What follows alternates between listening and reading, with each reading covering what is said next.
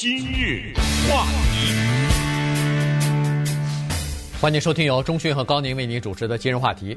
呃，昨天呢，这个最高法院啊，就一个限制堕胎的一个法案呢，又做出了一个裁决了哈。这个呢是路易斯安那州所提出来的。呃，那么这个裁决呢，又是让人再次跌破眼镜啊！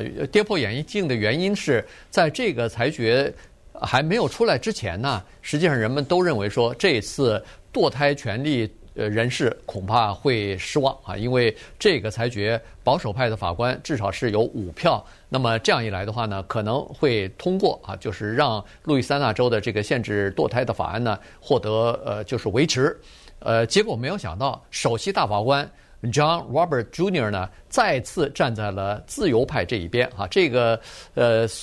大家都没想到，于是呢，这个法案又是以五比四的这个呃投票的结果呢，等于是把路易斯安那州这个法案呢，等于是拍回去了。所以呢，今天我们把这个事儿跟大家讲一下，因为它的这个象征意义其实还是蛮明显的。呃，这个象征意义巨大的有这么几层哈。首先，当然堕胎的问题大家也都知道，在美国 那绝对的是一个叫做妇女权利和滥杀人命呃这之间的不共戴天的。一场社会大战，所以对于这个问题，最高法院怎么裁决，确实是关注着很多人以及美国整个未来发展的方向。解决堕胎问题，基本上都只有两个：第一个是用你手中的选票，第二个就是间接的通过法律的形式。那路易斯安那州就是通过法律的形式。什么叫用选票？就是最高法院，他并不说堕胎是对的，是错的，应该堕胎不应该堕胎，他不决定这个东西。他只是在法律上，有的时候甚至是非常技术的问题上进行一些裁决。你必须得有一个诉讼，你构成这个状子以后，你来告到我这儿来，我来决定这一件诉讼，这是法律的问题。那选票呢？那就是不用法律，我就反对堕胎，我就认为这个事情，不管是跟我的信仰相违背也好，或者跟我个人理念相违背，我不需要一个具体的案例，我就是反对，可以啊。那你就看哪个候选人反对堕胎，你就投他嘛，对不对？呃，然后最后这个候选人如果不管是总统也好，还是参议员也好，他进到参议院里或者当了总统，他去任命法官，那你的目的不就达到了吗？你没必要通过这个法律的曲线救国的方式。但是路易斯安那州呢，就是用这个方式，用法律的方式。至于路易斯安那州的法律的细节是什么，这里面特别的复杂，头绪特别的多。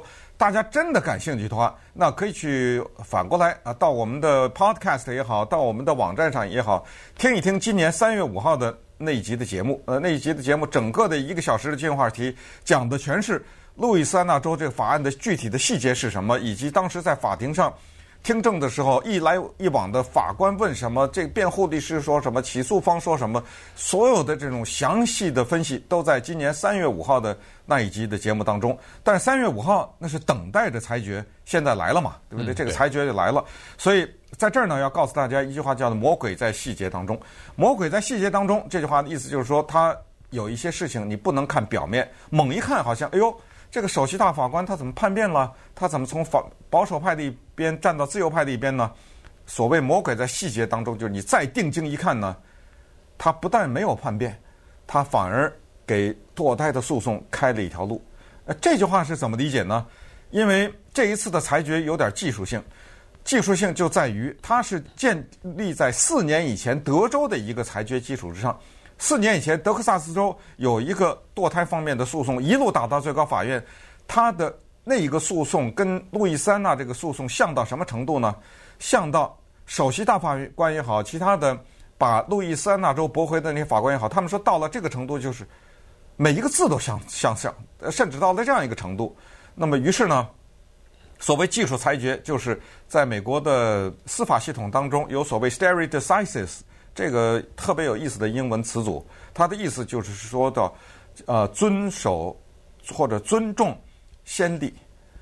德克萨斯的那个案子，既然跟你这么像，德州的案子也是五比四，德州败诉，你干什么再提一次呢？那你既然再提一次，考虑到我们尊重司法先例，那么首席大法官呢，Roberts 投出来的就是对不起，尽管在四年以前我。在首席大法官，我作为首席大法官，在九位大法官中，我是少数，我败了。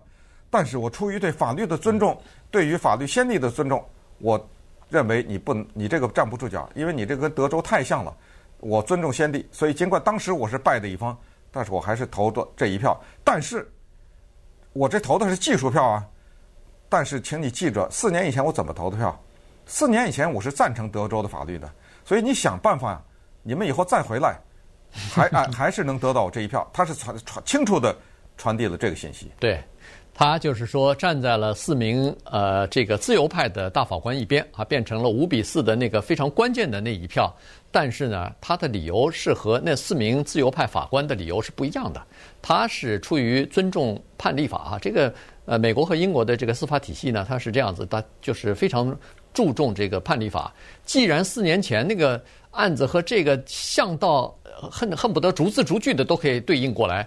那你就没有必要再提出来，你这不是挑战我们最高法院，让我们之间闹不和吗？四年前我们明明做了一个五比四的裁决，你你干嘛现在又提出来了？这这不是打我们脸吗？所以呢，他是站在这个角度，但是必须要看到这个。John Roberts Jr. 这个大法官，首席大法官进入到最高法院已经十五年了。在最近这几年当中，他频频的啊，至少有五次 站在了自由派的大法官的这一边，而且都是大案呐啊，都是大案。最近这两三个月里边，已这是已经是第三次了。第四个好像是。第第三个，第一个就是那个就是那个呃，在职场上歧视、禁止歧视这个同性恋呃同性恋和跨性别的这些人士嘛啊，这是一个。后来又在又在判决当中说。政府不能立即取消那个 DACA，就是那个未未成年的这些呃青少年哈呃来到美国，而且是非法居住到美国，不能把他们马上递解出境哈。这这是第二个，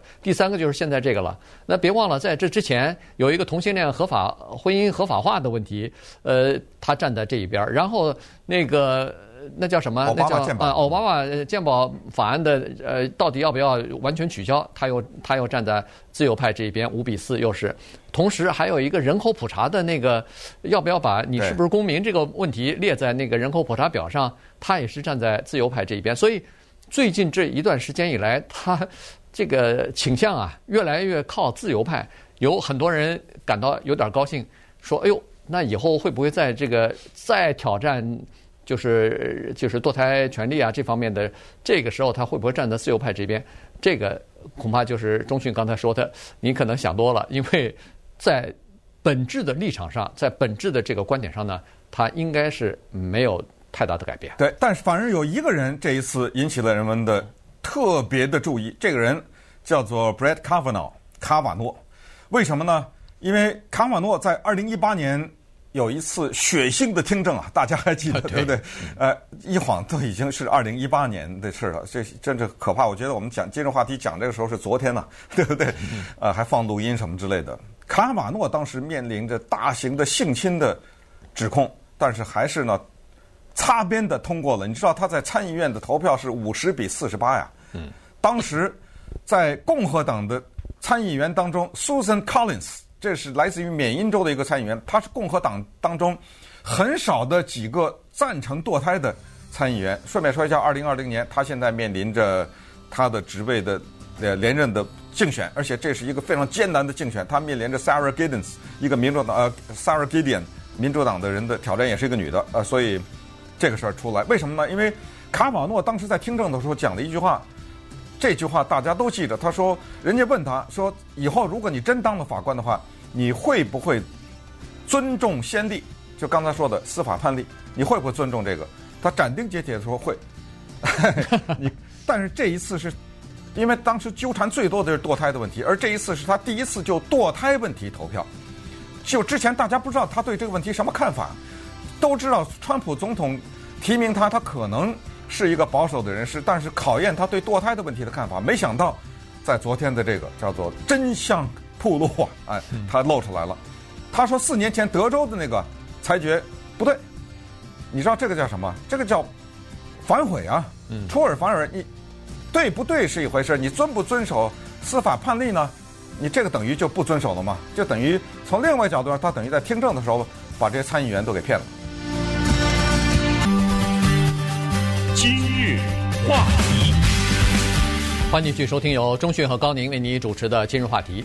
呃，堕胎问题一直是美国社会当中争议比较大的一个话题啊。那么今年又是大选年，所以这个话题呢，呃，一定会在总统竞选当中呢，呃，为了选票哈，为了拉一些选民的话呢，这又是一个呃针锋相对的这么一个话题啊。那么。呃，在一九七三年的这个堕胎法案，就是呃，就美国妇女有堕胎权利的这个法案通过之后呢，实际上反堕胎的人士啊，就是比较保守的这个一派人士呢，一直想要试试试呃试图啊把这个法案给推翻。那么采取的办法呢，当然各种各样的。呃，最主要的最近的一些办法呢，就是通过一些呃比较保守的州啊。通过自己的立法来一步一步的限制这个堕胎的权利啊，这个有很多的，比如说他一步一步来，先是从不能禁止晚期堕胎，这个都已经基本上成为呃定，就是大家都接受了，晚期堕胎不可以。现在这个堕胎的这个时间啊，越来越提前了。呃，前不久的时候，好像田纳西州、阿拉巴马州提都提出来过，叫做心跳。法案啊，这个心跳法案就是胎儿，你啊不是，就是你只要怀孕，一个妇女怀孕二十周，马上，呃就已经有心跳了，孩子有心跳了。这时候连那个那个怀孕的女性有的时候可能都不知道，如果你不到医院里边做检查的话，你都不知道你怀孕了。在这种情况之下，他说是二十周以前你可以堕胎，二十周以后就不能堕胎了，因为这个生命这个月啊，这个月啊，嗯，田纳西把这二十周减到六了。啊，六周了！哎，这个月的时候，田纳西变成六个礼拜了。哇，这个六个礼拜，那基本上就是连、嗯、连这个孕妇啊，她自己是不是怀孕，对对，她她都不知道了。所以就是说在，而且顺便说一下，田纳西这个六个礼拜啊，嗯，连强暴和乱伦都算在内，都不哎都不能排除，都不能，啊、就是就是铁的铁的，就是你只要怀孕就得给我生下来，对，呃，不管怎么样，好，就是就是。这是一个办法，就是说各个州啊，通过非常严苛的这个办法呢，呃，尽量的限制你的这个堕胎权利。这样的话，你你对你是在全美国有这个堕胎的权利，但是，呃，你这形同虚设了。你在我这儿不行啊，你超过六六周了，我不给你堕啊。你堕胎的话就是违法了，所以是这么个情况。那路易斯安那州的情况也是这样子哈。但路易斯安那州呢，他在二零一四年就通过了这个法案了，呃，他就是要求。在堕胎诊所方面呢，他要求了一些比较，呃，比较严苛的规定吧。就是说，尽管堕胎的人呢，他很少需要住院去治疗的，或者是在住院，呃，后来在住院去动手术什么的，但是他要求你这个堕胎诊所必须要拥有叫做住院手术中心的那套配置，呃，不管是人员也好，设备也好，包括停车场，你的建筑。都有这方面的要求，甚至他也要求这个堕胎医生啊，要在方圆三十里之内的某一家医院，要是一个签约的这个呃特许的这么一个医生啊。所以呢，这个最高法院的大法官呢，他就在写那个呃意见书的时候，就是五名大法官当中的一个呃这个 Breyer 大法官，他就说了，他就说这个要求呢，似乎是给。对保护孕妇的这个健康没有任何的帮助，反而给他们增设了障碍哈。原因就是说，第一，这些人呃，大部分的堕胎的人呢，不需要到医院去；第二，如果需要到医院里就去接受医疗服务和治疗的话，跟这个医生啊，堕胎医生是不是和那个医院有签约没有任何关系。你到医院里头，医院还能把你踢出来吗？不可能。第三，就是大部分的。堕胎医生都没有办法和这些医院有各种各样的签约啊，和和这个特权，原因是各种各样的，但是唯一就是和他们的医术没有任何关系。所以呢，在这种情况之下，你提这些要求，那不是等于是刁难这些人吗？呃，原因是非常简单，一个经济的原因。医院说的，我凭什么跟你签这个约啊？你三年才送一个病人来，嗯，对不对？对，就我不可能给你保留这个东西啊。顺便告诉大家，我们现在知道的数字，截止到二零一八年，二零一九年数字还不知道。二零一八年，路易斯安那州有多少起堕胎啊？八千。嗯。我你你把这个八千除以三百六十五天吧，那每天差不多二十三个，那就是一小时一个啊。是，对不对？对。你想想，一小时，那你再把那个睡觉的时间减掉，你想想这个多少人在这个州堕胎？而且路易斯安那州还是个。比较保守的地方，人口还比不是美国最多的。你要再换个州，你看看，吓死你！这些数字可是如果这个法律通过的话，路易斯安那的堕胎诊所，就如果按照刚才说的医院必须得给你签约这个那的，整个这个州只能合法的经营的一个，就剩下一个了。这个叫什么？这个叫陷阱法或者刁难法，是四个英文字的缩写，就是各个州啊，既然没有办法直接用选举的方式来推翻这些呃同意堕胎的这些人的权益的话，那么我们就用陷阱法，就是我来琢磨。我这儿限制你一下，那儿限制你一下，反正我就跟你刁难，就是让你把堕胎这个事变得非常的困难。然后呢，当然，我的是一个保守的州，我的州的议会就一定是由比较保守的议员构成。那么在州议会一投票就肯定能通过。我知道，我一通过，你下面的这些人士，民权人士也好，女权人士也好，你就会告我，你告我，我就辩护，咱们俩就告来吧，对不对？呃，然后一路走到最高法院。你看路易路易斯安那这个六年了，告了。对，对不对？告了六年，现在败诉下来。但是告诉大家，这个败诉呢，就跟刚才说的，川普总统最近连续的受挫，都是在最高法院这种连续的受挫啊。大家第一个印象是觉得，哎呦，这不妙啊！这个川普总统，这看来法院法院也不向着他，这个民调民调也比较低，这连任有问题。哎，这个问题你得这么看，他的这种受挫，可以说是变成他的一个敲响战鼓的一个。很大的激励，他会向他的支持者传递一个信息：你们看吧，对不对？嗯，你们看着办吧。这法院是这样子，你们再选个民主党总统出来，你你们选吧，知道吗？哎，你们看着办吧。你知道这个是刺激他的选民出来支持他的，其实是一个有力的武器。但是反过来，这个事儿就是这样，在美国政治上也在哪里也一样，对民主党也是，哎呦，五比四哎，你知道，你让他再连任。危险的。Ruth Bader Ginsburg，这是现在美国最高法院里最有可能退休的自由派的一个年事已高的身体体弱多病的一个女性的法官。她一退，你给川普再四年，他肯定再给你弄个卡瓦诺进去，对不对？对。那告诉大家，彻底翻盘了啊！这个就改不过来，因为什么？因为川普他的这个任命，他是非常有考虑的。他任命的这法官都不是八十岁的人，对，都比较年轻的。这些人在里面待很久，所以。